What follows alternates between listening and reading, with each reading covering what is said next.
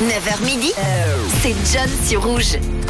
Et en ce mercredi 15 mars, vous êtes sur Rouge. Bienvenue à vous. J'espère que tout va bien, que tout roule de votre côté ce matin. 079 548 3000 pour nous envoyer un petit message d'une réaction. Si vous avez envie de souhaiter un bon anniversaire, n'hésitez pas.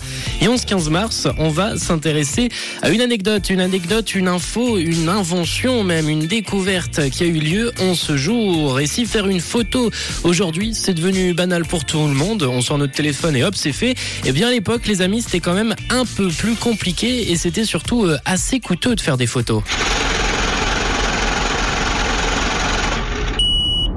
Et bien tout ceci change et ça a changé en 1982. Il y en a même sûrement bon nombre d'entre vous qui ont vu ce dont je vais vous parler. C'est l'arrivée des tout premiers appareils photo jetables.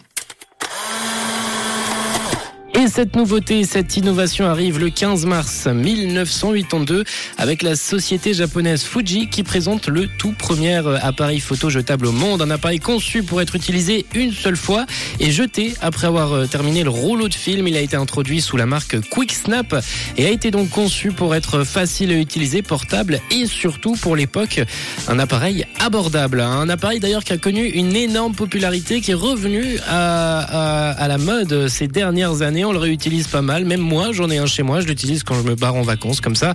Je, je, je, me fais pas voler au cas où un appareil très très coûteux. Et on a des jolies photos tout de même avec ce genre d'appareil. Un appareil donc qui a révolutionné la photographie est sorti un 15 mars 1982. Le 15 mars, c'est également une date importante pour Dorothée. Dorothée qui sortait son tout premier album Dorothée au pays des chansons. Un succès relatif pour Dorothée qui a bien moins cartonné qu'avec son deuxième album sorti sorti pardon, deux ans plus tard, ou La Monteuse, mais un album qui a quand même été pas mal vendu avec plus de 70 000 exemplaires vendus.